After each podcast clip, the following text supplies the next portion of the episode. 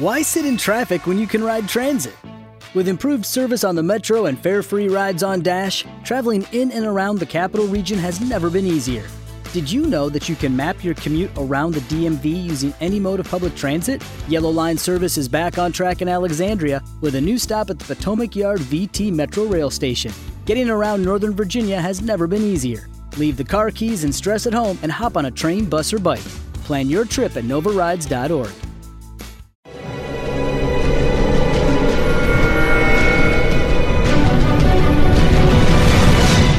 Yo documental.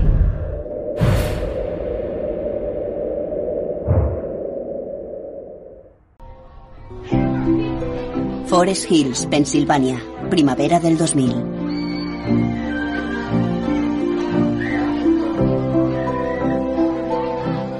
A Linda le hacía muchísima ilusión ser abuela. Estaba encantada.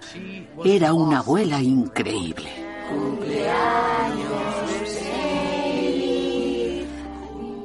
Mi madre dejaba que mi hijo mayor manejase el cotarro. Hacía todo lo que él quería que hiciese. Si él quería que jugase al béisbol, jugaba al béisbol. Si quería corretear por ahí, correteaban de un lado para otro. La primavera del 2000. Linda McClellan, de 44 años, es la cariñosa abuela de dos nietos, con un tercero en camino. Mi madre se emocionó mucho cuando le dije que estaba embarazada. Yo lloraba y ella estaba a la mar de contenta. ¿Has pedido un deseo? No vivían muy lejos. Decidió que iba a vivir por ellos. ¿Estás listo? Por eso, no podía creer que mi hermana hubiese desaparecido. Tres, dos, uno, sopla. 27 de julio del 2000, 8 de la mañana.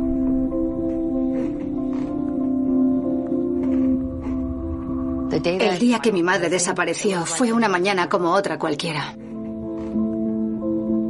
Me levanté, preparé el café, hice el desayuno a los niños. Nos preparábamos para empezar el día. No era raro que David se fuese antes de que me despertara por la mañana.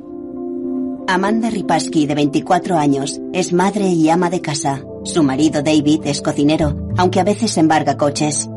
Ambos se conocieron en el instituto. Es duro criar a tus hijos. Te hace apreciar más a tus padres y a entenderlos un poco mejor.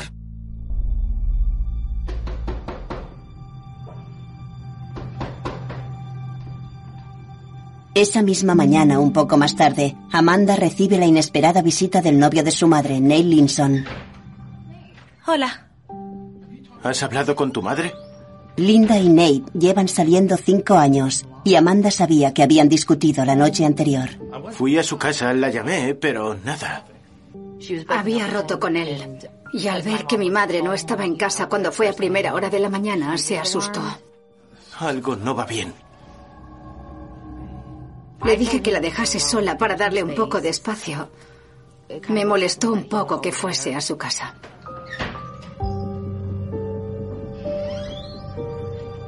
Cuando Nate se va, Amanda llama a su madre que vive sola a menos de dos kilómetros de distancia. Linda trabaja de camarera en un restaurante local, pero Amanda sabe que hoy tiene el día libre. El tono de espera seguía sonando y no contestó nadie. Mi hermana solía estar localizable. No teníamos móviles, pero aún así siempre sabía dónde encontrarla.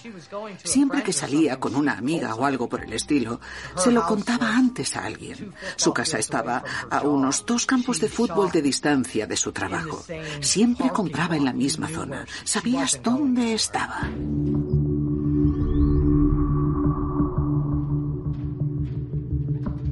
Seguí con mi día. No me preocupé hasta que dieron las cinco o seis y no había recibido ninguna noticia de mi madre. Esa noche Amanda sabía que algo iba mal. Se preguntaba, ¿por qué no responde o me llama mi madre? Como Amanda estaba embarazada, Linda la llamaba todos los días preguntándole, ¿qué tal? ¿Necesitas algo? Fui a su casa. Serían aproximadamente las ocho y media. Me pareció raro que la puerta estuviese cerrada con llave. Cuando mi madre no estaba, normalmente no cerraba con llave. Siempre dejaba la puerta abierta por si alguien llegaba o iba a visitarla. Cuando entré en su casa, todo estaba fuera de su sitio. Sus llaves estaban allí. Su teléfono no estaba, pero sí el cable. Parecía que lo habían cortado, era muy raro. En ese momento me preocupé.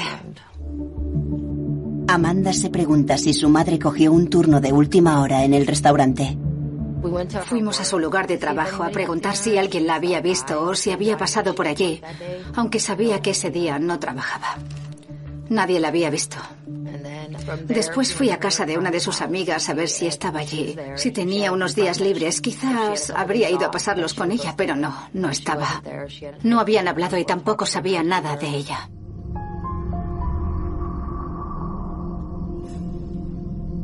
Cuando Amanda vino a mi casa, estaba muy disgustada, preguntándose dónde puede haber ido. Fui a su casa y su teléfono había desaparecido. Me dijo que su teléfono no estaba y que el cable estaba cortado. Nos pareció muy raro. ¿Por qué? ¿Dónde estaría el teléfono? Y que sus llaves siguiesen en casa. No diré aterrador, pero sí que era preocupante.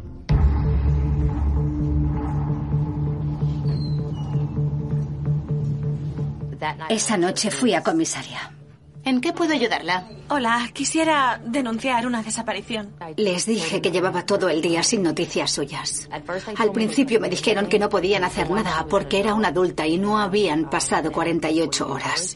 Hasta que les dije que tenía una enfermedad mental y que igual le había pasado algo y necesitaba ayuda.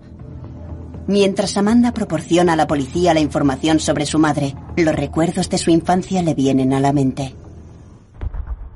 Veinte años antes. Mi madre me adoraba a mí y a mi hermana. La hacíamos muy feliz. La primera vez que noté algo raro en mi madre tendría aproximadamente tres años.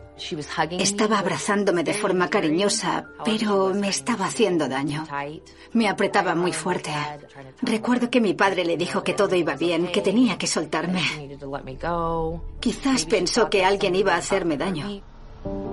Más tarde le diagnosticaron esquizofrenia. Cuando Linda tomaba la medicación actuaba de forma normal. Iba a trabajar, pagaba las facturas, hacía todo lo que debía. Pero cuando no se la tomaba se notaba. Todos lo notábamos. Cuando mi madre no se tomaba la medicación, veía cosas que no existían. Pero según su familia, los últimos años habían sido los más estables de su vida. Hizo grandes amigos. Consiguió una buena casa y era muy feliz. Estaba normal, sana, todo lo sano que alguien con su enfermedad mental puede estar. Esa noche, las autoridades de Forest Hills emiten un comunicado sobre la desaparición de Linda McClellan y obtienen más información de Amanda. Anoche me llamó su novio Nate. Estaba preocupado por ella, así que fuimos... Y cuando Amanda les proporciona detalles sobre la noche anterior, la policía cree que puede haber motivos para preocuparse. Esa fue la última vez que la vi. Una noche antes, nueve de la noche.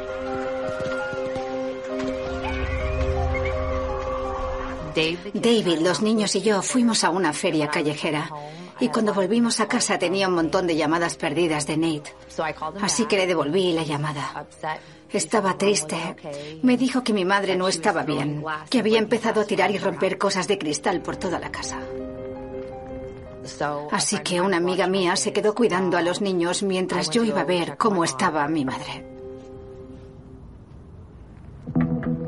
¿Mamá?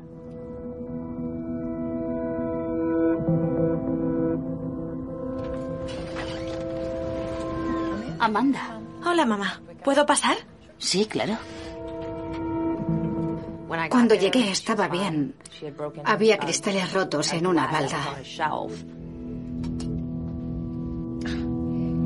Está exagerando, como siempre hace. ¿Por qué le haces caso a Nate? Estaba siendo razonable, parecía estar bien. Pensé que no había ningún motivo para preocuparme. Estoy bien. Créeme, estoy bien. Amanda sabe que la relación de su madre con Nate había llegado a su fin y que ya no se llevaban bien. Sabía que ese mismo día se habían peleado. Ambos me llamaron y hablaron conmigo. Le dije a él que la dejase sola. No sabía por qué reaccionó de forma tan exagerada. De verdad que no. Vamos, cariño. Vamos a casa. Buenas noches, mamá. Hablaron un buen rato. Amanda pensó que su madre estaba bien. Así que ella y su marido se marcharon. Y esa sería la última vez que vería a su madre. En ese momento barajamos todas las posibilidades.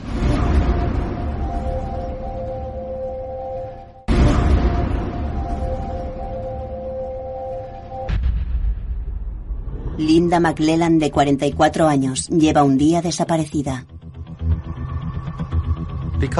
Debido a la urgencia, al tratarse de una persona con una enfermedad mental y la posibilidad de que se hubiese perdido y estuviese confusa, la policía de Forest Hills anunció en los medios de comunicación que Linda McClellan había desaparecido. La noche anterior, cuando la vi, parecía estar bien. Sin embargo, empecé a dudar. Está exagerando, como siempre. Y pensé, ¿y si me he equivocado y ella no se había tomado la medicación? Adiós, mamá. En cuanto la desaparición de Linda se dio a conocer por el pueblo, los miembros de la familia empezaron a buscar por Forest Hills y sus inmediaciones. Entre la casa de Linda y la de David y Amanda había como una colina y un bosque. Linda había vuelto andando a su casa. Y eso que había una gran distancia. Nos adentramos en ese bosque y sé que Amanda recorrió cada centímetro del bosque embarazada. Pusimos carteles por todos lados. Todos estábamos buscando a Linda en ese momento. Todos los que la conocieron querían mucho a mi madre. Ella habría hecho cualquier cosa con tal de ayudar a alguien. Llegados a ese punto, todos estaban preocupados. Cuatro días desaparecida. Era miembro de la unidad de homicidios del Departamento de Policía del Condado de Allegheny. Nos llamaron para ayudar con la investigación. ¿Cuándo fue la última vez que habló con su madre? Hoy hace cuatro días. Llegados a ese punto, podría haber pasado cualquier cosa. Podría haberse suicidado, haber sido asesinada, haber muerto por accidente, o simplemente haber salido del Estado y haber empezado una nueva vida. ¿Podría describirme cómo era su madre?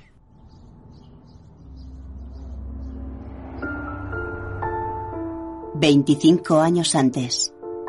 Mis padres se conocieron en el instituto. Estaban muy enamorados. Se casaron en cuanto acabaron el instituto y luego mi padre se unió al ejército. Así que él y mi madre viajaron a muchos sitios. Yo nací en 1976. Mi hermana nació justo después. No habían pasado ni 13 meses. Mi hermana Linda quería tener una familia, quería casarse y tener hijos, quería ser mamá.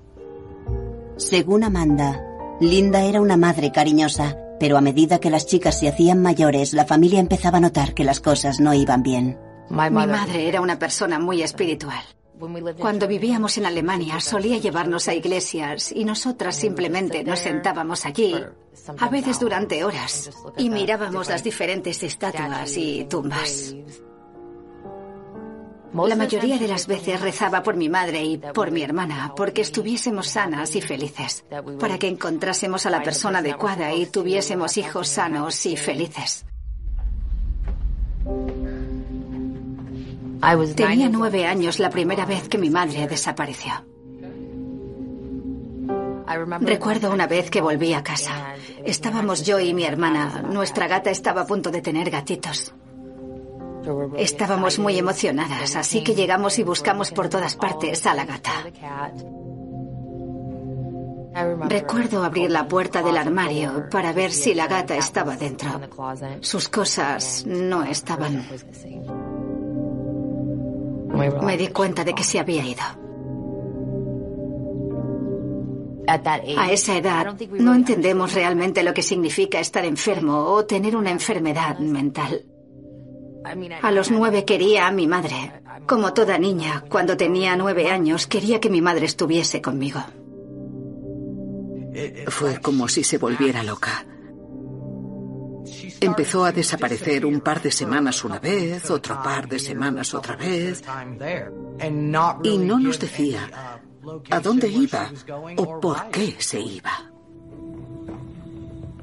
El comportamiento de Linda pone en peligro su matrimonio y cuando Amanda tiene 12 años y viven en Indiana, sus padres se divorcian. Su padre gana la custodia de las niñas y Linda se muda a Forest Hills para estar cerca de sus padres. Nunca dijo nada malo de ella. Siempre nos decía a mi hermana y a mí que ella nos quería, que no era su culpa y que si pudiese estar allí con nosotras lo estaría. Después de divorciarse y haberse mudado a Pensilvania, volvió a estar mejor de salud. Se tomaba la medicación a diario y hacía todo lo que debía. Tenía su casa, tenía trabajo. Estaba en el hospital todos los días con mi padre.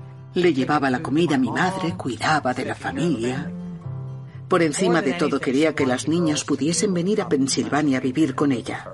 Más que nada en el mundo. Cuatro años después, Amanda se muda a Forest Hills para vivir con su madre. Me mudé con mi madre a los 16.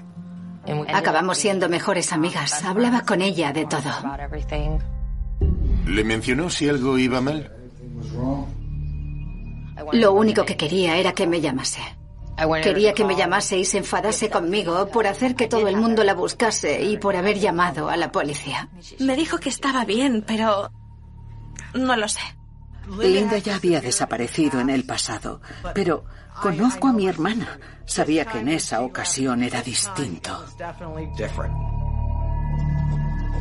Mientras el equipo de homicidios toma nota de que Linda había desaparecido en el pasado, una búsqueda en su casa sugiere que podría haber tenido lugar un crimen. La casa estaba algo desordenada. Había objetos desperdigados. También descubrimos restos secos de productos de limpieza en el fregadero. Amanda nos había dicho que su madre era una persona muy pulcra, que mantenía la casa muy limpia y que en condiciones normales Linda no habría salido dejando la casa en ese estado. La otra situación extraña era que la base y el teléfono inalámbrico no estaban en la casa, pero el bolso sí. Todo esto era una señal de alarma que indicaba que seguramente había pasado algo. O bien un asesinato o que quizás Linda se había suicidado. Pero los investigadores no encontraron rastros de sangre en ningún lugar de la casa. El laboratorio criminal usó luminol, pero los resultados dieron negativo. Cinco días desaparecida. Pasa un día más y la familia de Linda continúa poniendo carteles y juntando el dinero para la recompensa. También siguen buscando en los vastos bosques que rodean Pittsburgh. Estás en el limbo, lo dejas todo. No duermes, no comes. Fue horrible. David estaba preocupado por el estado de Amanda, ya que estaba embarazada. Había perdido peso, temblaba, no podía dormir. Cada vez que sonaba el teléfono pensaba, Dios, se acabó por fin. Y me disgustaba cada vez que contestaba. Me llevaba a una decepción. Solo quería encontrarla y ayudarla. Mientras Amanda mantiene la esperanza de que su madre siga viva, la policía visita al novio de Linda, Nate Limson, quien aporta una extraña teoría.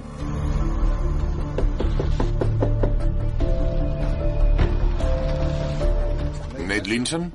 Sí, soy yo. Estamos investigando la desaparición de Linda. Nos dijo que pensaba que Linda podría haber ido a dar un paseo por el bosque. Era una declaración bastante extraña para ignorarla sin más. Era algo que evidentemente teníamos que investigar.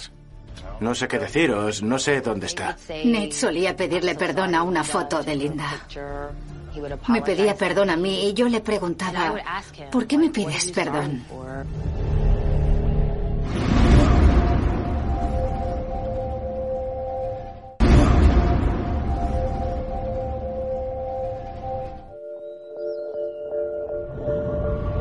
Linda McLellan lleva cinco días desaparecida en Forest Hills, Pensilvania.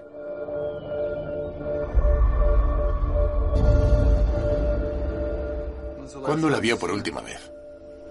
Si la están buscando, tal vez deberían mirar en el bosque.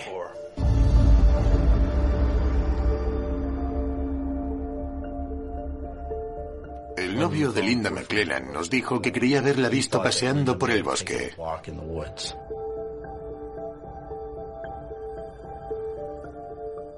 Dijo que ella soñaba con que había alguien en el bosque de detrás de su casa cavando un hoyo. Era un comentario de lo más extraño. Luego hizo algunos comentarios sobre cómo él y Linda daban largos paseos juntos. No teníamos claro si quizás Linda fue con su novio y entonces pasó algo. La quería un montón, pero tenía una personalidad muy peculiar. Nate también les dice a los investigadores que Linda le llamó la noche antes de su desaparición y que le dejó varios mensajes de voz. ¿Le importa si echamos un vistazo? Adelante, no tengo nada que esconder. Deja que los investigadores registren su casa. Queríamos recuperar los mensajes del contestador automático. También teníamos que contemplar la posibilidad de que a Linda le hubiese ocurrido algo en esa casa. En cierto modo sospechaba que había pasado algo. Pensé que habían salido a pasear, que se habían peleado y que quizás ella salió del coche. Amanda vino a mi casa la noche que desapareció mi hermana. Pensaba que Nate tenía algo que ver con la desaparición de Linda y que no nos lo había contado. A medida que el tiempo pasa, Amanda encuentra el comportamiento de Nate cada vez más sospechoso. Le preguntaba, ¿fuiste a dar un paseo con ella? ¿O puede ser que te hayas peleado con ella y que se cayese por las escaleras? Intentaba que me dijese lo que había pasado. Pero cuando los investigadores registran la casa de Nate a solo dos kilómetros y medio de la de Linda, vuelven con las manos vacías. Seguiremos en contacto. No había ningún indicio ni prueba de que se hubiese cometido un asesinato en esa casa. Amplify your career through training and development solutions specifically designed for federal government professionals. From courses to help you attain or retain certification, to individualized coaching services, to programs that hone your leadership skills and business acumen, Management Concepts optimizes your professional development. Online, in person, individually, or groups, it's training that's measurably better. Learn more at managementconcepts.com. That's managementconcepts.com. Todo lo que hacemos en el condado de Miami-Dade afecta la biología marina y la calidad del agua de la bahía de Biscayne. El condado ha crecido y esto ha causado daños graves al suministro de agua potable y a las costas. Los desechos de las mascotas, los fertilizantes y la basura terminan en desagües, canales y vías acuáticas que desembocan en la bahía. Todo está conectado. Aprende a cuidar la bahía de Biscayne en miamidade.gov barra Biscayne. No había pruebas físicas que lo vincularan con un crimen y tampoco había nada de valor en los mensajes que nos pudiese ayudar con la investigación. Por lo que no teníamos ningún motivo para creer que estaba implicado en la desaparición. Aunque su comportamiento en general fuese extraño, se notaba que le importaba mucho Linda. En cambio, Nate insta a la policía a considerar la posibilidad de que Linda se hubiese suicidado, una hipótesis que el marido de Amanda también plantea. Había una denuncia anterior en la que Linda declaraba su intención de hacerse daño. Concretamente, Linda había amenazado con tirarse del puente Westinghouse dos semanas antes de la desaparición. No obstante, llevamos a cabo una minuciosa búsqueda por toda la zona, pero no encontramos los restos de Linda. Y Amanda se negaba rotundamente a creer que su madre se había suicidado. Cuando se enfadaba, mi madre solía decir, me voy a tirar de un puente. Pero nunca lo decía en serio. Estaba muy emocionada con la llegada del nuevo bebé. Nunca habría dejado a sus nietos. Siete días desaparecida.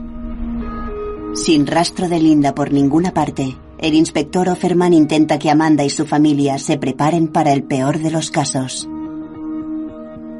Recuerdo haberle dicho que tenía que prepararse para lo peor, que puede que nunca encontrásemos a su madre y también que podríamos encontrarla muerta. No maquilló la verdad. Me advirtió de antemano. Pero cuando ponía las noticias y veía que habían encontrado a una mujer, pensaba inmediatamente que iba a ser ella. Es duro no saber dónde está una persona que quieres. Agosto de 2000, siete días desaparecida. Ha pasado una semana desde que Linda McLellan desapareciese sin dejar huella de su casa en Forest Hills, Pensilvania. No ha habido rastro de ella hasta ahora. La pista que obtuvimos fue que vieron a Linda en una senda del condado adyacente a nuestra jurisdicción. La mujer afirmaba categóricamente que la persona que vio fue Linda McClellan. Así que Offerman fue a investigar la zona durante tres o cuatro días. Buscamos a una persona desaparecida. Enseñaba a la gente la foto de mi madre. Puede que la haya visto por aquí. Sí, la vi ayer. Y por fin alguien decía que la había visto.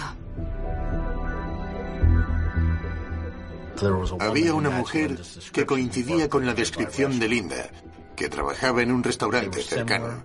Tenían un físico similar, pero esa mujer era un poco más joven que Linda. Evidentemente no era ella. Offerman me llamó y me dijo, era idéntica a tu madre. Parecía su gemela, pero no era ella. Aunque en el fondo sientas que el resultado no va a ser el mejor, no debes de perder nunca la esperanza. Cuando vas conduciendo y ves a alguien que se le parezca, tienes que parar y mirar su cara. Tienes que darte la vuelta. Todo el mundo caminaba como ella, se movía como ella, tenía un bolso igual. Piensas que todas las personas son ella.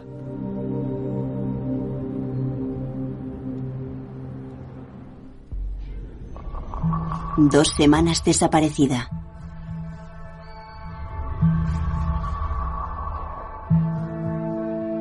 Al ver que el día del cumpleaños de mi hijo mayor no llamó para felicitarle, Pensé por primera vez que ya no aparecería. Se come mi helado. Es todo tuyo. Era imposible que, estando viva, no felicitase a su nieto por su cumpleaños. Cuidado, resbala. De ningún modo.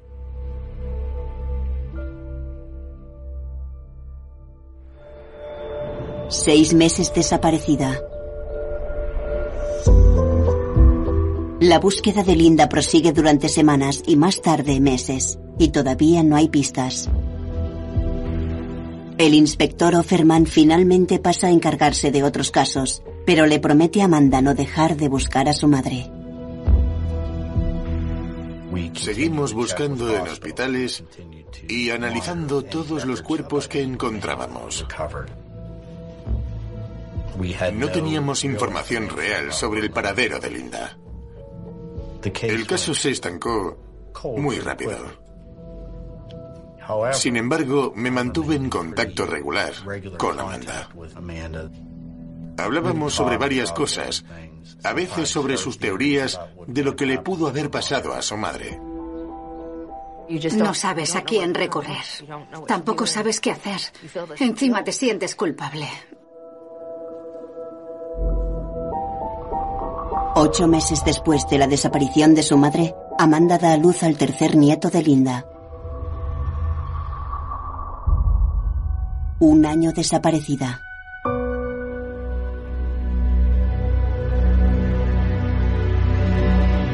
Pasó un año y conseguimos que alguien pusiese más dinero para la recompensa.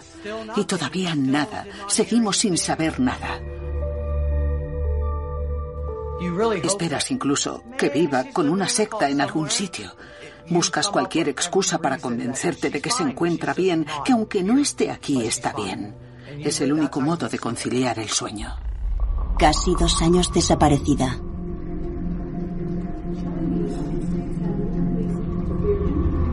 Un poco antes de que se cumplieran dos años de la desaparición de Linda, Amanda y su hermana contactan con un programa de entrevistas de la televisión y piden una sesión con la famosa vidente del programa.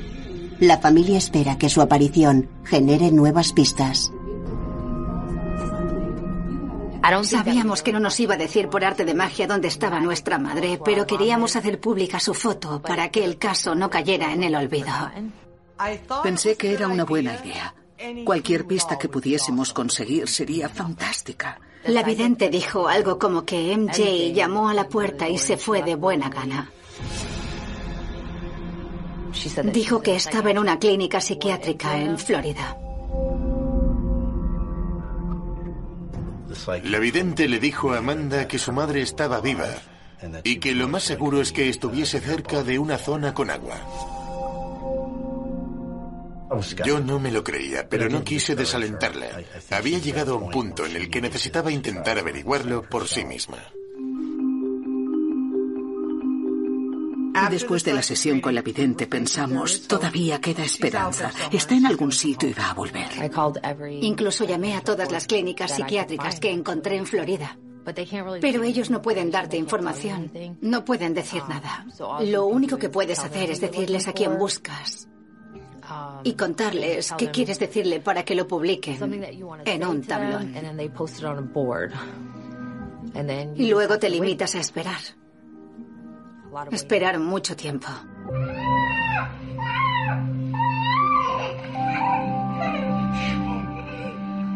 Se te caerá. No, tranquila. Y tú llegas a un momento determinado en el que tienes hijos y simplemente no puedes parar tu vida. Papá, mira qué he encontrado.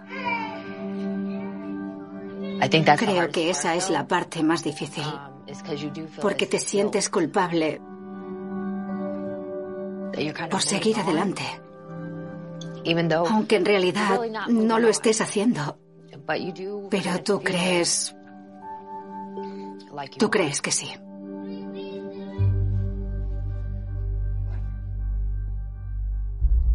Marzo de 2002. La mañana de Pascua, casi dos años después de que su madre desapareciese, Amanda está en su casa con sus hijos cuando recibe una llamada de lo más impactante, pero no es sobre su madre. David salió a comprar cestas de Pascua. Íbamos a ir a casa de su familia. Los niños y yo nos estábamos preparando. Y la siguiente noticia que tuve fue de su madre, que me llamaba preguntándome qué había pasado. ¿Despacio qué? Y le pregunté de qué estaba hablando y me respondió, David está en las noticias, acaban de detenerlo.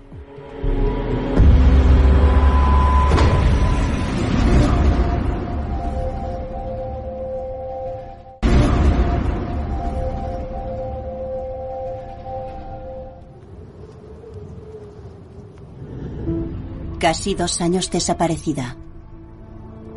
El 30 de marzo de 2002, Amanda Ripaski se queda atónita al descubrir que su marido David acaba de ser detenido. ¿Sí? Espera, espera, ¿qué? ¿Despacio qué? David es acusado de allanamiento de morada y hurto. Es una de las diez personas detenidas por una red de hurtos.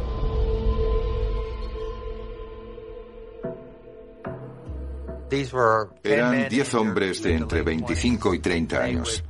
Subían por los tejados y robaban las cajas fuertes o cualquier tipo de dinero que pudiesen conseguir. Consiguieron más de medio millón de dólares. Me sorprendía que alguien eligiese hacer algo así. Ir y robar en una casa ajena. Estaba muy confusa.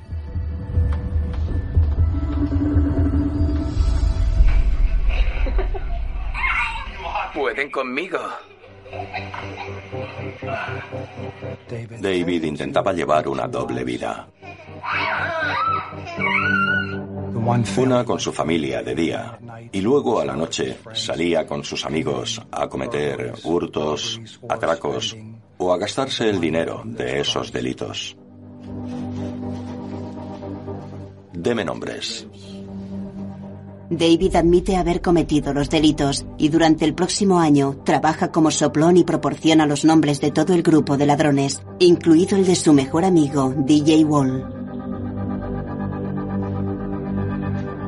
David creo que al final decidió no ir a la cárcel por un robo y dejar a su mujer e hijos, aunque tuviese que traicionar a su amigo de toda la vida, DJ Wall, y al resto para salvarse el pellejo. DJ Wall y otro integrante del grupo, Doc Hubbard, son detenidos y acusados de múltiples cargos de robo. En el momento en el que los detuvimos, creo que sabían que David les había traicionado. Doc Hubbard se puso histérico y empezó a insinuar que David había hecho algo muy grave que desconocíamos.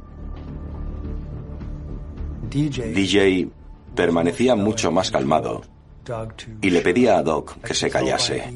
La reacción de DJ me dijo que lo que sabía de David era importante. No sé si en aquel momento pensamos que podría estar relacionado con Linda McClellan, pero los días siguientes ya había conjeturas al respecto.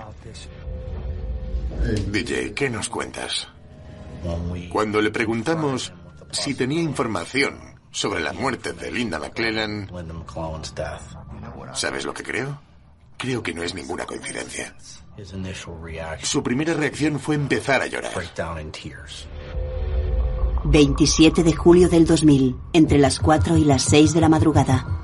DJ Wall nos dijo que David Ripaski le llamó de madrugada para pedirle ayuda. Cuando entró en la casa, encontró el cuerpo de Linda McClellan en el suelo del salón. La declaración de DJ Wall fue que David le había dicho que había ido a casa de Linda y que había estado bebiendo que sus palabras fueron y una cosa llevó a la otra, y que él y Linda McClellan mantuvieron relaciones sexuales. David le confesó a DJ que tuvo una aventura con Linda McClellan. Dijo que Linda amenazó a David diciéndole, ahora te va a dejar para siempre. Al parecer, Linda iba a contárselo a Amanda. Estás jodido. Según DJ, David se enfadó y le pegó un puñetazo a Linda. Entonces Linda cayó al suelo y David la estranguló con sus propias manos. Cuando vio que Linda seguía viva y que se movía, le pisó el cuello, matándola definitivamente.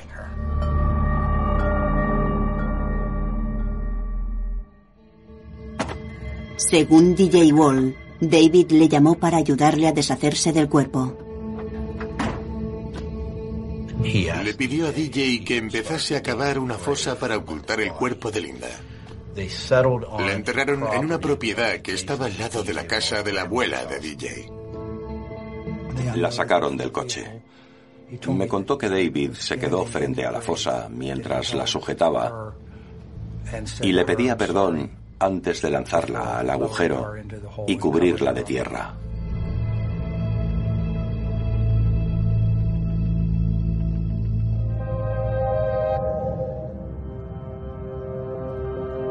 Solo puedo imaginarme que David se equivocó al suponer que DJ no lo delataría por el asesinato, porque se estaría incriminando a sí mismo por homicidio. DJ Wall acepta enseñarle a la policía dónde está enterrado el cuerpo. Al final, recuperamos el cuerpo de Linda en ese bosque. La localización del cuerpo, la causa y la forma de la muerte corroboraron su historia.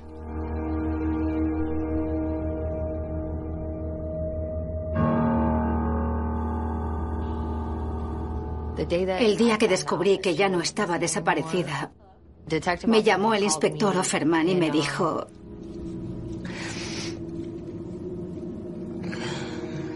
hoy he encontrado a tu madre. David la ha asesinado. Se me ponen los pelos de punta cada vez que recuerdo ese día.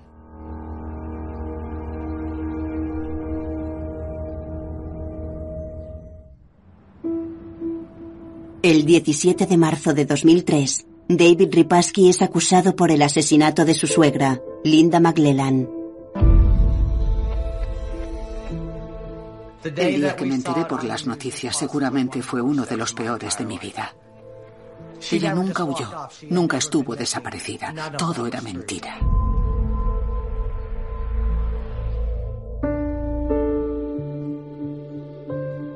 Nunca sospeché que mi marido matase a mi madre. Ni por un momento pensé que podría haber sido él. Por aquel entonces era mi mejor amigo. Me vio sufrir y extrañar a mi madre. No puedo entender cómo puedes ver sufrir así a alguien que en teoría te importa tanto. En cuanto al móvil de David, los seres queridos de Linda creían que ella conocía la vida secreta de David en el mundo del crimen. Era imposible que mi hermana se hubiera acostado con el señor Ripaski. De ningún modo. Seguramente esa noche iba a contarle a la policía a lo que él se dedicaba. Tenía miedo de que lo que él hacía para ganarse la vida pudiese perjudicarles.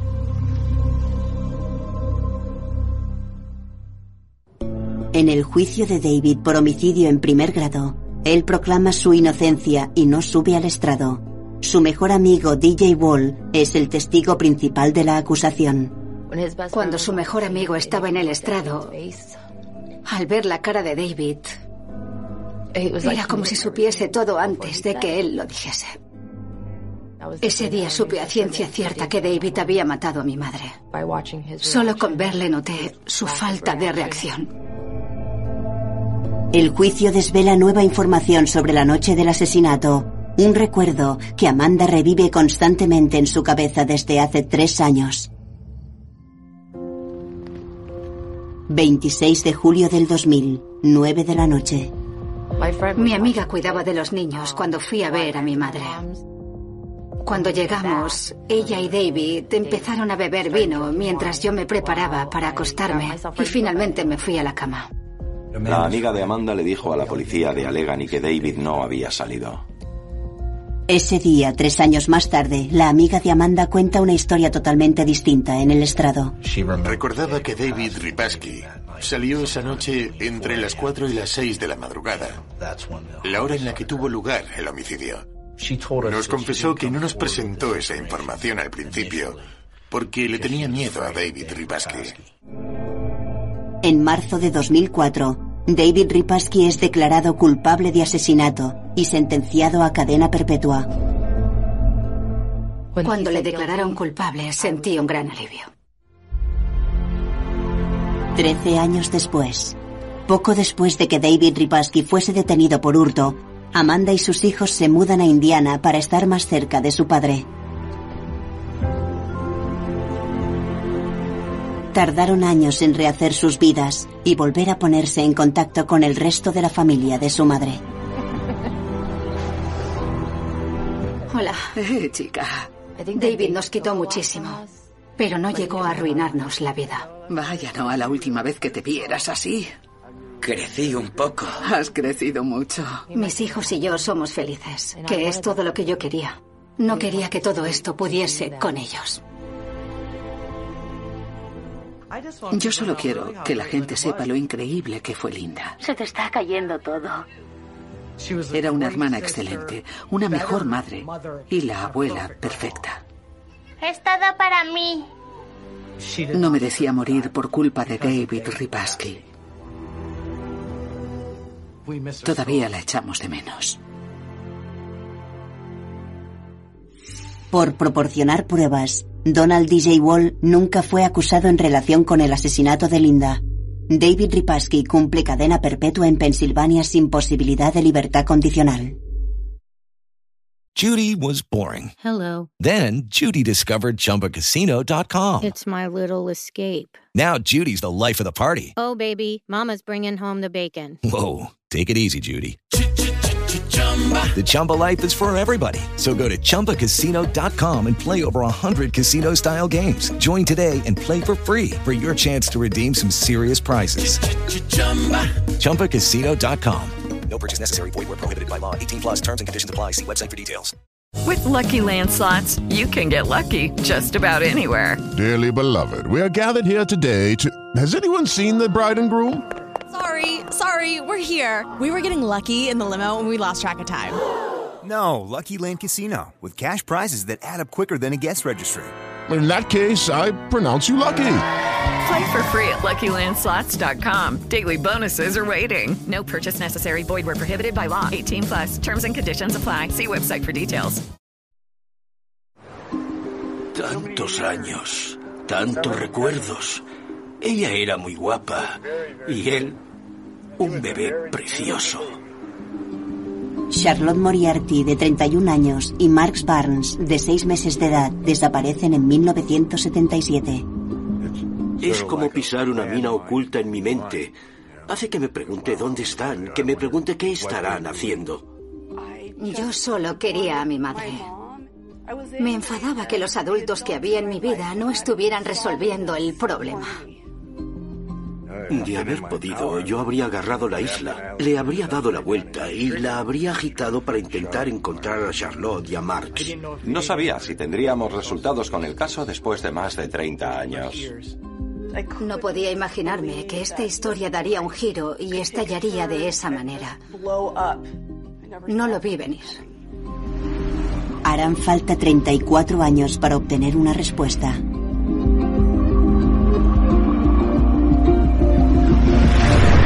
Sin pistas.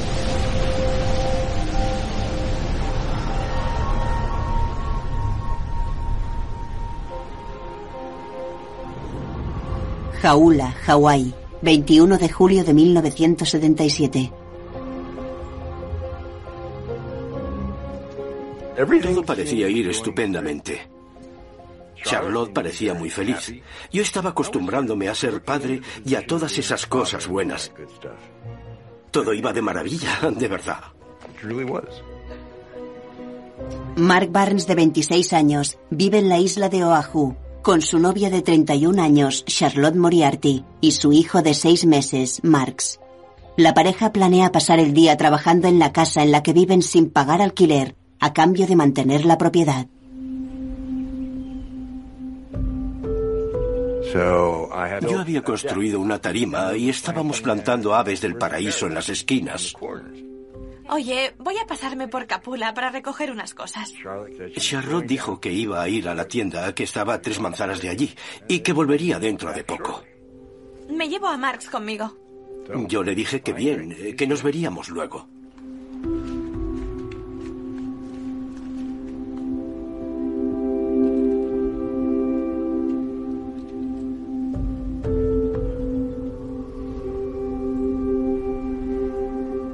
Pasan varias horas, pero Charlotte y Marx no vuelven. Bajé a la tienda, pero no estaban allí.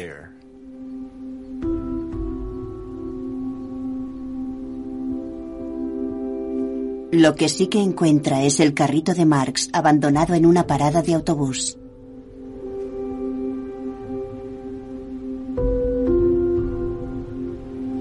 Pensé que habría subido a un autobús, así que cogí el carro y volví a casa, pensando que habría ido a algún sitio. Y esperé.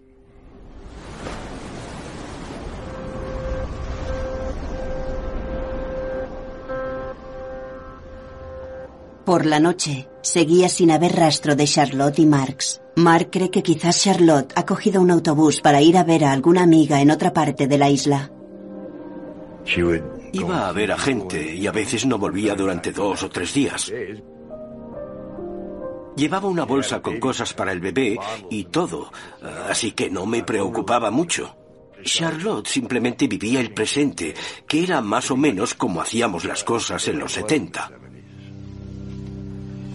18 meses antes. En 1976, Mark es un escritor autónomo de California que acabó en Oahu tras un periodo de servicio en Vietnam con la Marina. Yo vivía prácticamente solo y me dedicaba a pagar las facturas y a escribir. Una tarde estaba escribiendo y de repente llega Charlotte con un caballero. Hola, ¿qué tal? ¿Podrías decirnos cómo llegar hasta...? Le indiqué la dirección. Claro, está algo más de un kilómetro por la carretera, a mano derecha. No tiene pérdida. Gracias.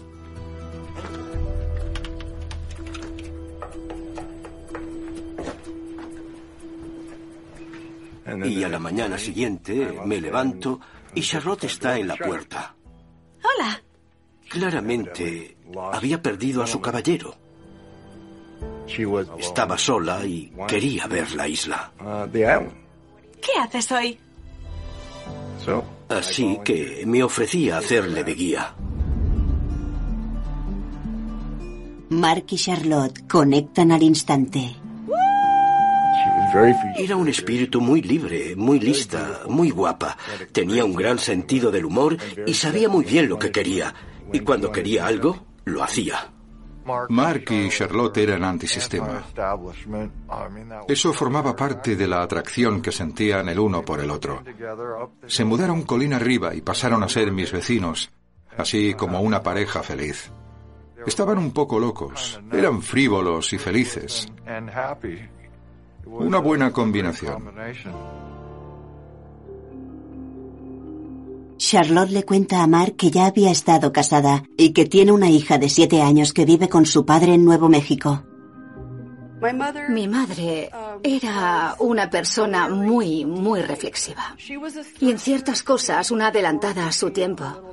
La criaron con un estilo de vida de clase media alta. Creo que se esperaba de ella que se casara con alguien acomodado y lo hizo. Pero ella quería algo un poco más libre, un poco más bohemio. Mi padre se esforzó mucho en hacerla feliz, pero a ella no le bastaba. Y se separaron. De manera que acabé viviendo con mi padre y mi madre solo estaba puntualmente en mi vida. Pero siempre me alegraba verla. Recuerdo que un día me recogió del colegio y nunca lo olvidaré, porque apenas la veía.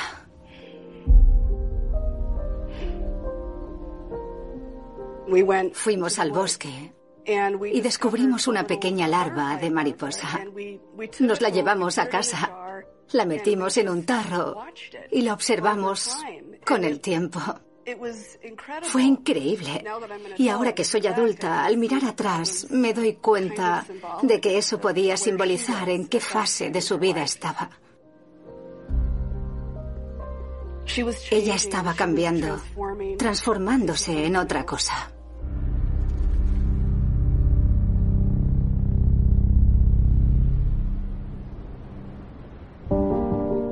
En 1976, Charlotte se muda a Hawái.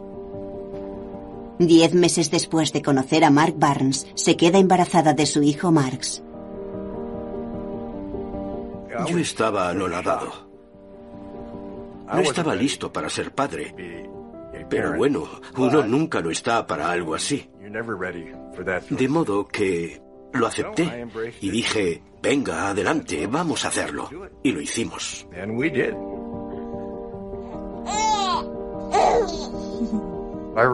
Recuerdo que él no podía creérselo. Es algo que te cambia la vida. Pero estaba emocionado y muy orgulloso. Queríamos mucho al niño. Nos lo pasábamos muy bien. Vivíamos la vida de Hawái y Charlotte parecía muy feliz. Todo iba sobre ruedas.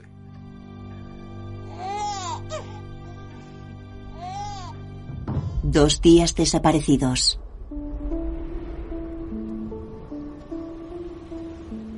Durante dos días, Mark sigue trabajando en la casa y espera a que vuelvan Charlotte y Marx. Pero no vuelven. Me preocupé un poco. Así que al día siguiente llamé a la policía de Honolulu. Mark dice que le cuenta a la policía que Charlotte es un espíritu libre, que a veces se va unos días de repente sin llamar. Me dijeron, entonces dele un poco de tiempo. Yo dije que de acuerdo. Ya después de varios días volví a llamar y les dije que mi mujer y mi hijo habían desaparecido.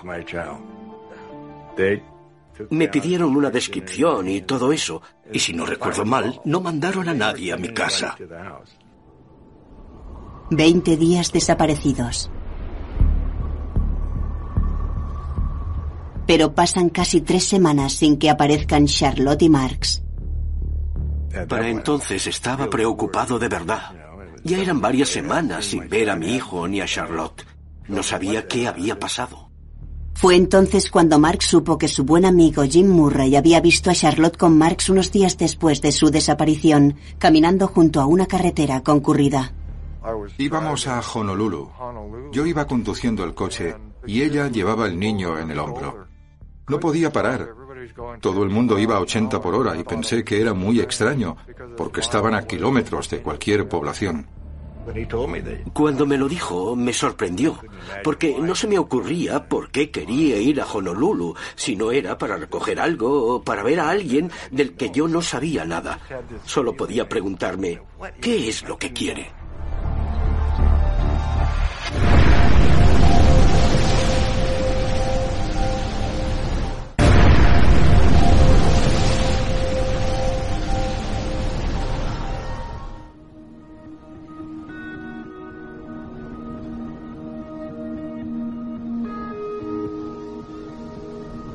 Charlotte Moriarty, de 31 años, y su hijo de 6 meses llevan tres semanas desaparecidos. Fui a la comisaría para ver cómo iba el caso. Y descubrí que no tenían constancia de ninguna llamada mía denunciándolo, ni sabían de ninguna desaparición. Nada de nada.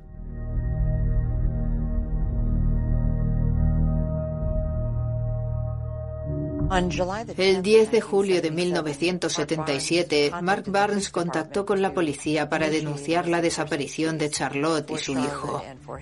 Entonces dijo que la había visto por última vez el 21 de junio a las 9 en su casa. El informe mencionaba que Charlotte se había ausentado y había vuelto anteriormente. Los investigadores eran conscientes de ese hecho. Creo que no dije nada sobre su estado psicológico. Dije que era un espíritu libre y muy decidida, y que hacía lo que quería cuando quería hacerlo. Estaba desesperado porque hicieran algo, porque dieran cualquier paso para buscarla a ella y a Marx.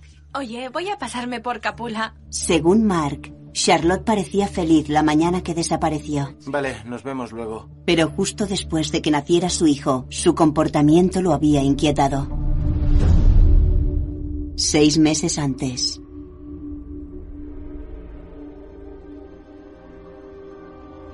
La época en la que Charlotte volvió a casa del hospital con el bebé, ella estuvo muy rara.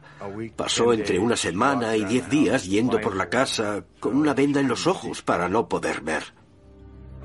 Yo me ocupaba de la mayor parte del trabajo, me encargaba del bebé y de cambiarle los pañales, hasta que ella se quitó la venda y pareció convertirse en una madre muy cariñosa.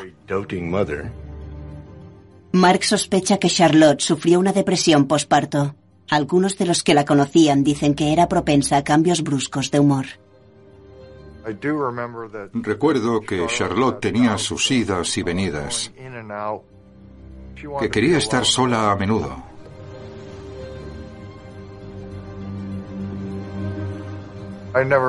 Nunca vi algo que me pareciera claramente malo, ni nada parecido.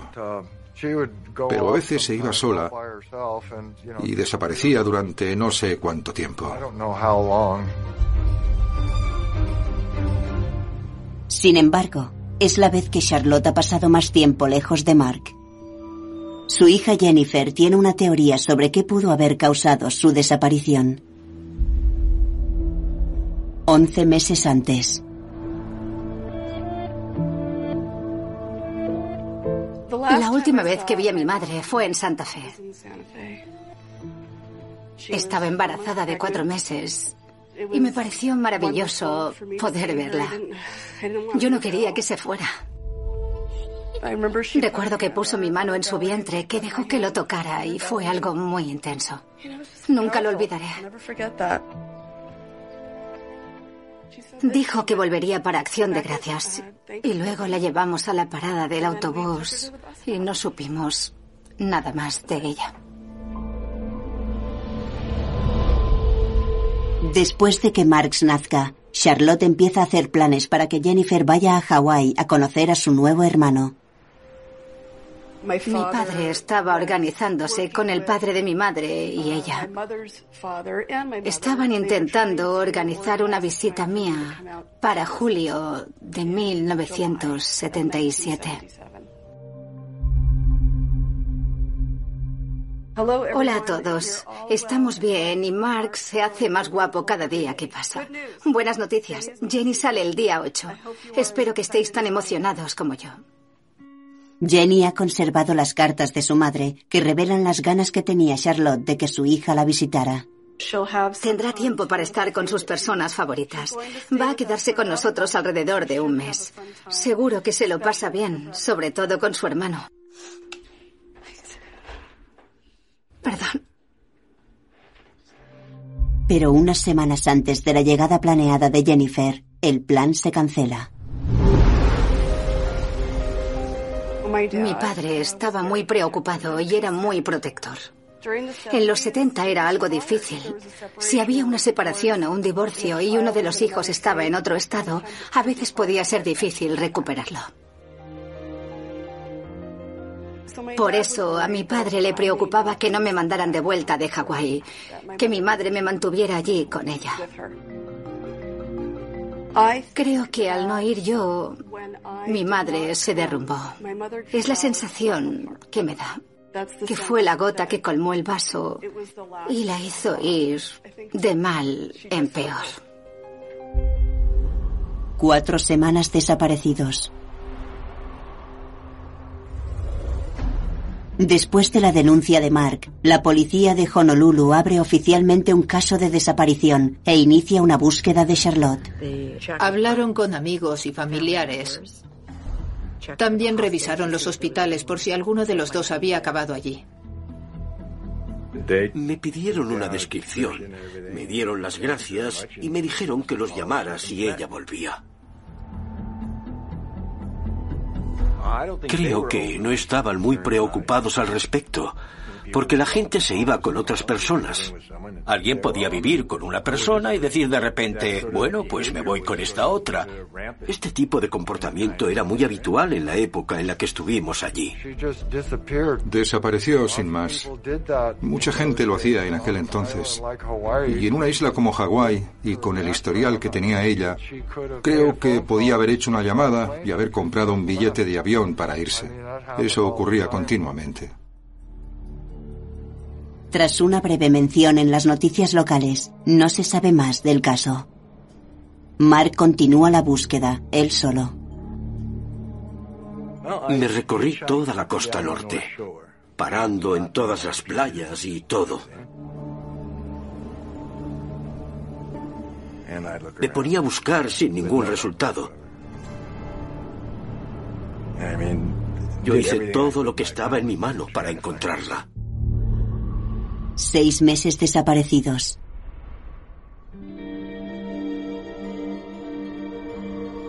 El 17 de enero de 1978, Mark se enfrenta a uno de sus días más difíciles hasta entonces. El cumpleaños de su hijo Marx. Cuando llegó su cumpleaños, me sentí muy solo y preocupado. Y también confuso y un poco aturdido. Me sentía muy vacío. No recuerdo cuándo lo supe, pero sí que mi padre me llevó a una habitación aparte, cerró la puerta y me dijo que mi madre había desaparecido y nadie sabía dónde estaba. Recuerdo que me puse muy triste. Yo tenía muchas ganas de conocer a mi nuevo hermanastro y recuerdo que había dos columpios y yo movía el otro y hacía como que estaba hablando con él, que compartíamos cosas como hermanos. De verdad quería conocerlo, pero sabía que habían desaparecido. Durante años, todos suponen que Charlotte decidió irse y llevarse a Marx. Pero está a punto de aparecer una nueva pista que sugiere una respuesta mucho más siniestra al misterio. Empezamos a visitar a los vecinos. ¿Puedo ayudarlo? Para ver si alguno había estado allí en los 70. ¿Jim Murray? Sí. Me sorprendió mucho. No tenía ni idea de que la cosa estuviera así. ¿Le importa que le hagamos unas preguntas? Nos han dicho que discutían bastante. ¿Qué diría usted si le decimos que pensamos que Mark es un sospechoso?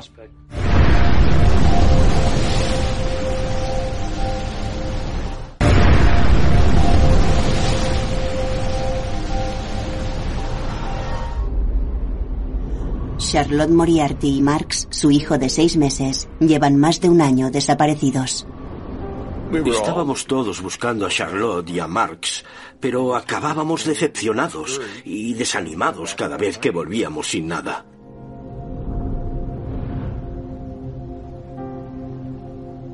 Fue una época muy oscura.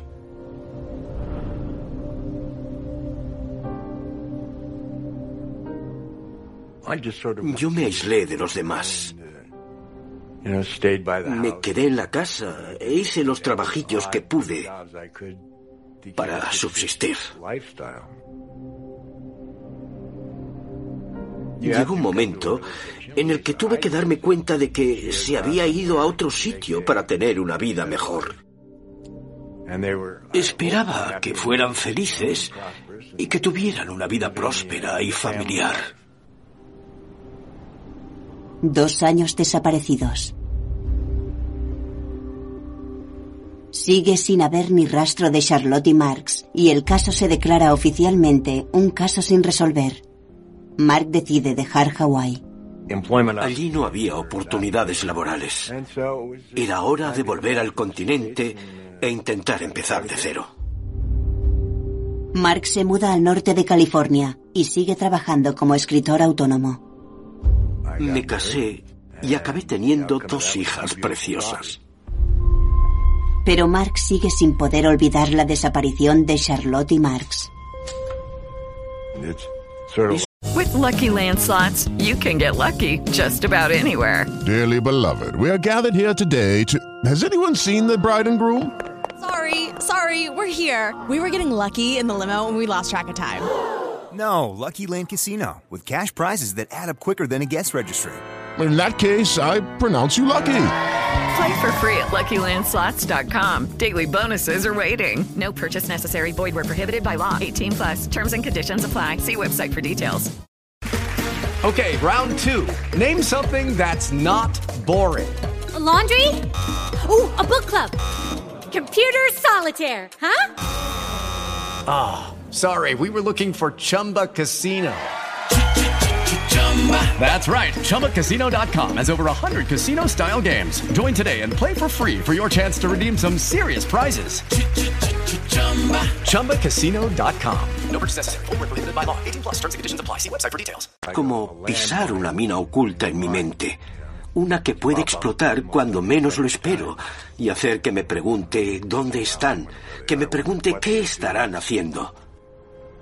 Mi primer y mi segundo matrimonio se vinieron abajo porque no paraba de pensar en Charlotte y Marx. Es difícil enamorarse lo bastante de alguien cuando estás pensando en otra persona continuamente.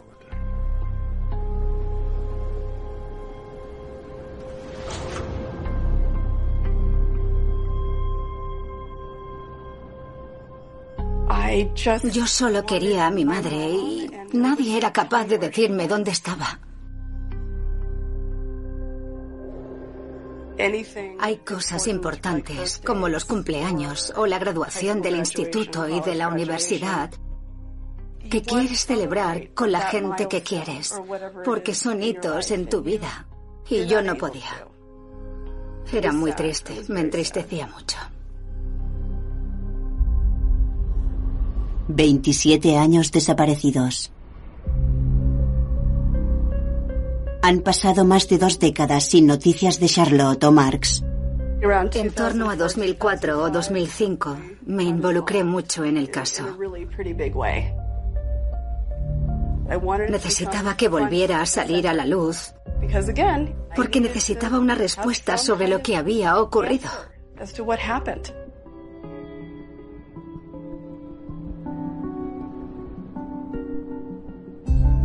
En 2004, el despacho del fiscal general del estado decide revisar el caso. Jennifer viaja a Hawái para reunirse con la policía de Honolulu. Soy el inspector Fitcher. Cuando conseguimos copias de la primera denuncia de la desaparición, lo primero en lo que nos fijamos fue la fecha en la que Mark fue interrogado al respecto. Esperó más de tres semanas antes de hacer la denuncia. Lo denunció el 10 de julio. Bien, gracias. Y dijo que la vio por última vez a las 9 de la mañana del martes 21 de junio. Dado que lo denunció tarde, no había nadie más que lo corroborara. Mark afirma que llamó a la policía en dos ocasiones los primeros días tras la desaparición. Pero no hay registros de esas llamadas anteriores. Aquí hay mucho. Mark Barnes era sospechoso porque se demoró en denunciarlo y porque no había más información sobre el paradero de ella. Acordé con Jennifer que podíamos echar un vistazo y ver dónde nos llevaba la investigación. Deme unos días para verlo. Gracias.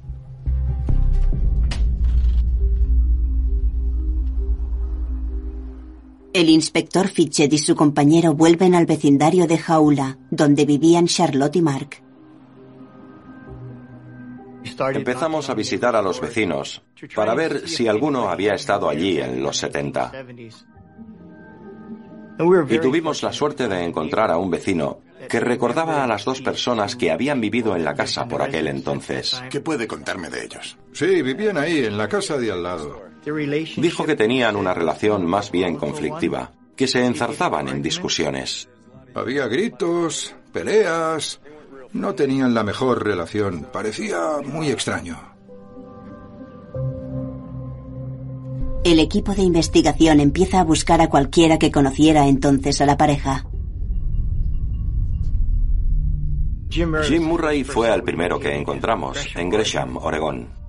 En 2005, el amigo de Mark en Hawái, Jim Murray, recibe una visita inesperada. ¿Jim Murray? Sí. ¿Le importa que le hagamos unas preguntas?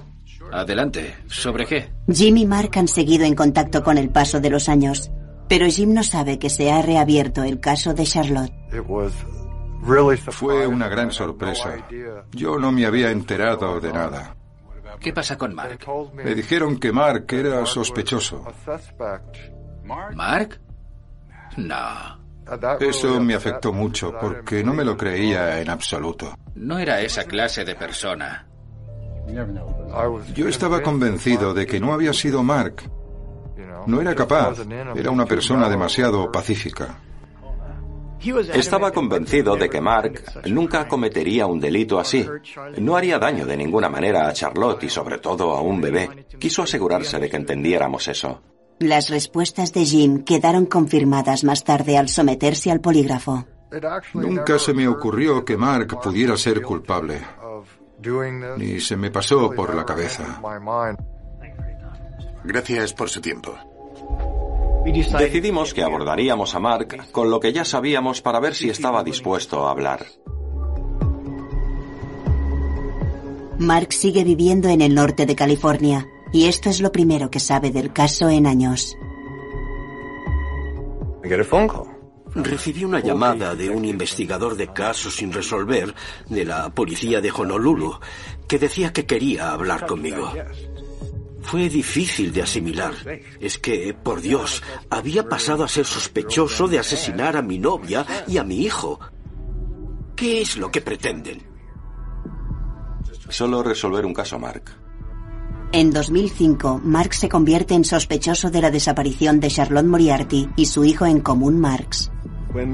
Cuando dieron a entender que yo era el principal sospechoso del caso, les dije que era absurdo. Que no tenía ningún móvil, desde luego no por dinero, y que si era por obtener la custodia de Marx, había muchas vías legales para hacerlo. Solo queremos aclarar algunas cosas relativas al caso. Me dio información que coincidía prácticamente con la denuncia de la desaparición en 1977. Pero los investigadores quieren saber por qué Mark esperó tres semanas para denunciar la desaparición de Charlotte y Marx. Habló de que ya se había ausentado antes en varias ocasiones y que siempre había vuelto después de una semana o tres o cuatro días. ¿Y eso no te preocupaba? Supongo que a veces simplemente necesitaba irse y estar fuera un par de días y luego volvía. También le preguntan sobre las declaraciones de los testigos que afirman que había fuertes discusiones entre ellos. Admitió que habían tenido varias discusiones, pero que le parecía que no había sido físicamente violento hacia ella. Por eso, tras acabar el interrogatorio afirmando que no tenía nada que ver con la desaparición, le pedimos que se sometiera al polígrafo. Dije que sí.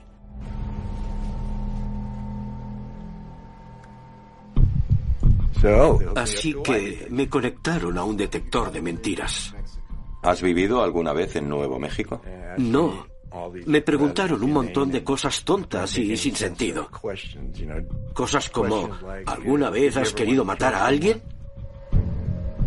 No. Es una de esas pocas personas que no podíamos leer. A los dos nos costaba determinar si Mark estaba diciendo la verdad o no. Simplemente no lo sabíamos. El examinador quiso declarar la prueba inconcluyente.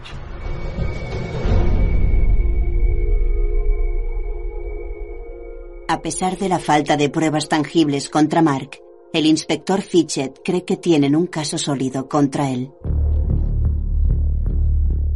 Me reuní con el teniente de homicidios de la policía de Honolulu y accedió a pasarlo de un caso de desaparición a uno de homicidio.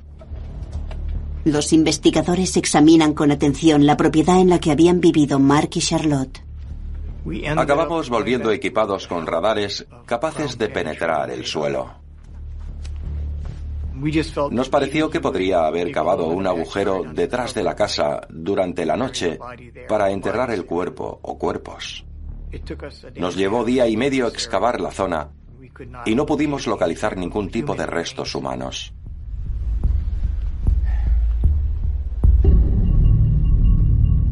Con el caso estancado de nuevo, todo lo que pueden hacer los investigadores es registrar el perfil de Marx y una foto que simulaba su cambio con la edad en el Centro Nacional para Niños Desaparecidos y Explotados. Mark Barnes también accedió a proporcionar una muestra de ADN. Esa información también se registró y archivó. Registramos ADN mío y de mi abuela. Seguimos esperando que esto diera algún resultado, aunque llegáramos a un callejón sin salida. 34 años desaparecidos. Durante los siguientes seis años, Mark Barnes sigue siendo un sospechoso, aunque la policía no encuentra ninguna prueba que lo incrimine. Es algo que no deja de crecer. Que la policía no pare de aparecer en mi vida para demostrar que soy un sospechoso o un asesino es difícil de asimilar. Es algo que te afecta y no dejas de pensar en si la policía va a aparecer en mi puerta para detenerme. Es una preocupación constante. Entonces, en noviembre de 2011, llega el momento más asombroso de este misterio de 34 años. Recibí una llamada de la policía de Honolulu. Me dijeron que mi hijo estaba vivo.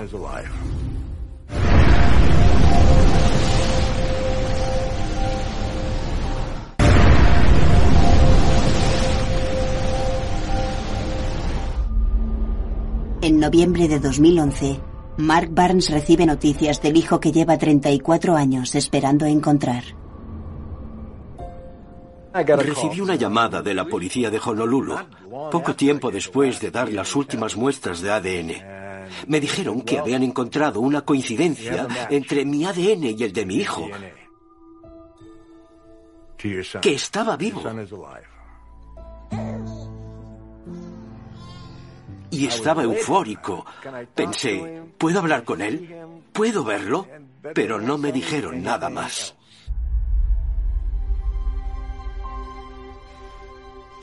Me llamo William Stevens Tenzin Carter.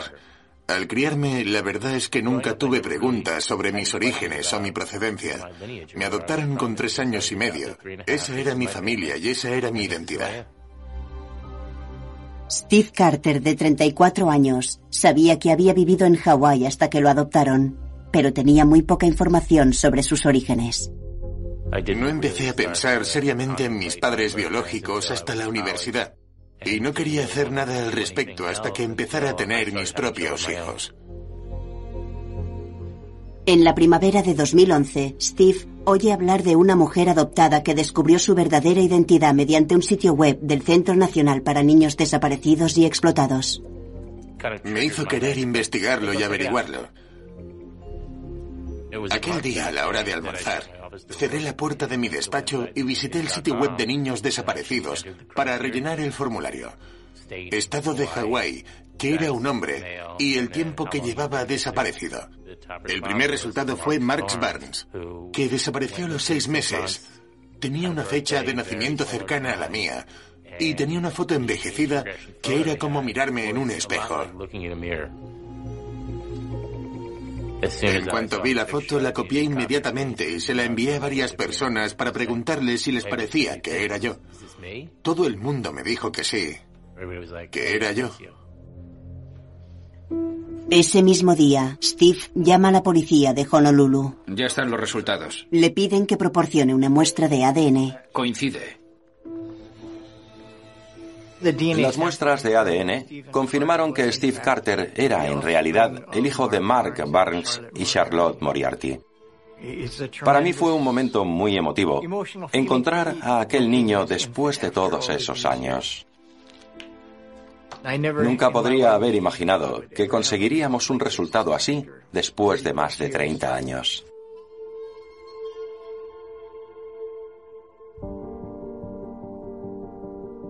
Después de que los padres de Steve lo adoptaran en Hawái, la nueva familia se muda a una próspera ciudad de Nueva Jersey, donde Steve se crió. Fui muy afortunado de tener a mis padres.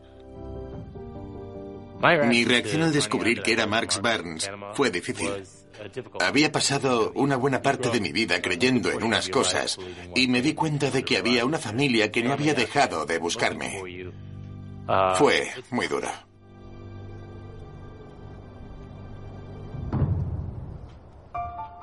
Cuando Steve recibe la prueba de ADN que confirma que es Marx Barnes, llama a Mark. Hola, ¿hablo con Mark? Sí. La primera conversación que tuve con Mark fue probablemente una de las más difíciles. Me presenté y lo primero que Mark me dijo fue, ¿cómo está tu madre? A él le sorprendió mucho que Charlotte no estuviera conmigo. Yo pensaba que estaban juntos, viviendo en familia. Fue un golpe muy duro. En Nuevo México, la hermanastra de Steve, Jennifer, recibe la noticia de que su hermano pequeño está vivo. Cuando supe que habían encontrado a Marx, que era él, fue un gran choque para mí. Nunca imaginé que encontrarían a Marx vivo y con una buena vida. Es una persona feliz y equilibrada. Simplemente increíble.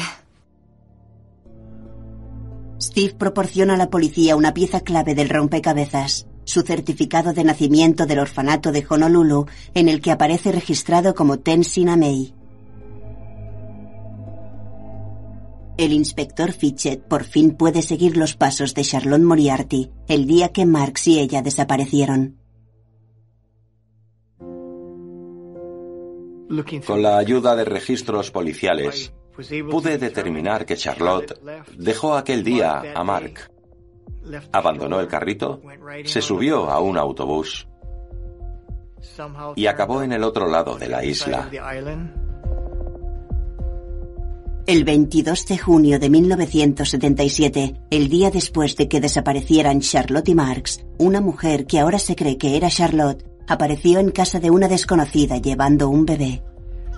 Es mi niño. Según el informe policial, se trataba de una mujer de raza blanca, pero dio un nombre japonés. Identificó al bebé como una niña y pidió a aquella mujer leche y un cambio de pañales. Iré a ver si encuentro algo. Alarmada por el estado de aquella mujer, la dueña de la casa llama a la policía. Aquí es cuando todo se vuelve extrañísimo. Mi madre se identifica con un nombre falso. Dice que se llama Jane Amey. Le da un nombre falso a Steve. Dice que él se llama Tenzin Amey. Les pareció que necesitaba atención psiquiátrica. Por eso, la llevaron al Hospital Estatal de Hawái para una evaluación psiquiátrica. Ingresan a Jane Amey y su hijo acaba en custodia preventiva. No sé por qué dio información falsa. A mí me parece que quería ocultar a su hijo por alguna razón. Quizás porque pretendía volver a por él más tarde. Según el informe policial, Jane May permanece cinco días en el hospital donde una asistente social intenta reunirla con su bebé.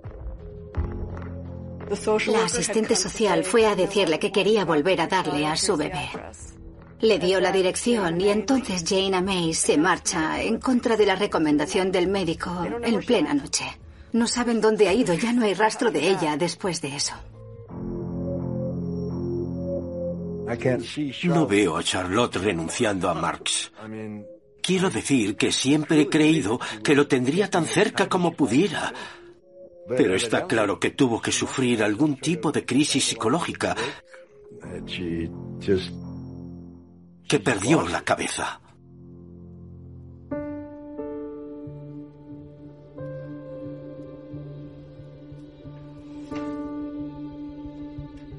No siento rencor hacia Charlotte. Tampoco lo sentiría por ningún padre o madre que diera un hijo en adopción. Si le pareció mejor seguir con su vida y hacer otra cosa, yo no la culpo. La verdad es que he tenido muy buena vida. Ahora simplemente tengo una familia más grande con la que me gustaría pasar más tiempo. He visto dos veces a mi hermanastra Jennifer. Haberla conocido es genial. Crecer toda tu vida pensando que eres hijo único y descubrir por fin a alguien de tu sangre. Siento una conexión muy profunda con él. Es como un hermanito pequeño que ha pasado por muchas cosas. Pero Steve aún no ha visto en persona a su padre biológico Mark. Me asusta que nos reunamos todos demasiado rápido. He hablado con él por teléfono varias veces. Hemos intercambiado cartas y mensajes. Yo diría que muy pronto estaré preparado para verlo. Me encantaría simplemente poder verlo. Espero que cuando esté preparado nos veamos.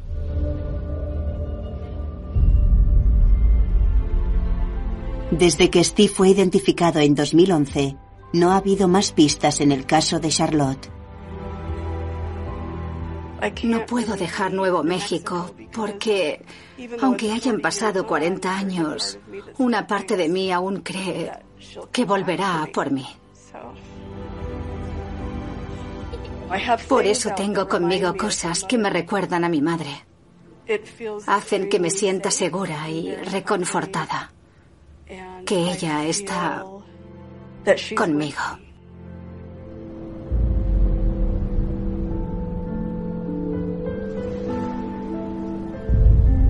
La verdad es que pienso en Charlotte todos los días. Si alguna vez aparece, y estoy prácticamente seguro de que lo hará, ¿qué voy a preguntarle? Pues haría falta coger una hoja de cuaderno, dividirla en cuatro columnas y numerarlas. Tengo todas esas preguntas que hacerle.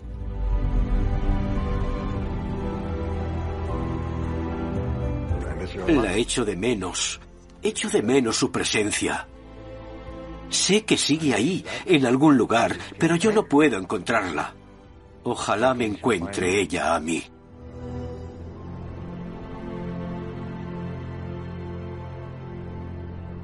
El caso de Charlotte Moriarty sigue abierto. Judy was boring. Hello. Then Judy discovered ChumbaCasino.com. It's my little escape. Now Judy's the life of the party. Oh, baby, Mama's bringing home the bacon. Whoa, take it easy, Judy.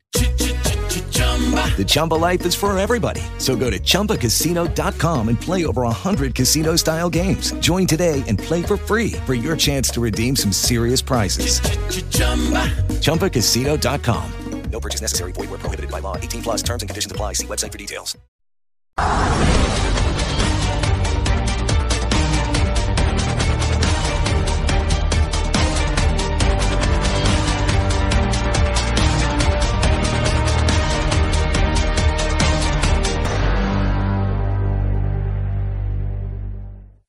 Judy was boring. Hello. Then Judy discovered ChumbaCasino.com. It's my little escape. Now Judy's the life of the party. Oh, baby, Mama's bringing home the bacon. Whoa, take it easy, Judy. The Chumba life is for everybody. So go to ChumbaCasino.com and play over 100 casino style games. Join today and play for free for your chance to redeem some serious prizes. chumba ChumbaCasino.com. No purchase necessary. Void where prohibited by law. 18 plus terms and conditions apply. See website for details.